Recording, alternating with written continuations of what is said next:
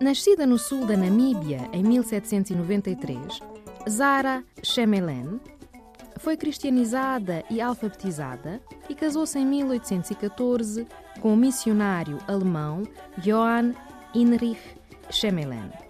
Trabalhou com o marido na evangelização de povos Khoi, na colônia do Cabo, e foi sua colaboradora no trabalho pioneiro de tradução do Novo Testamento para a língua Namakwa. Os trabalhos foram editados em 1830.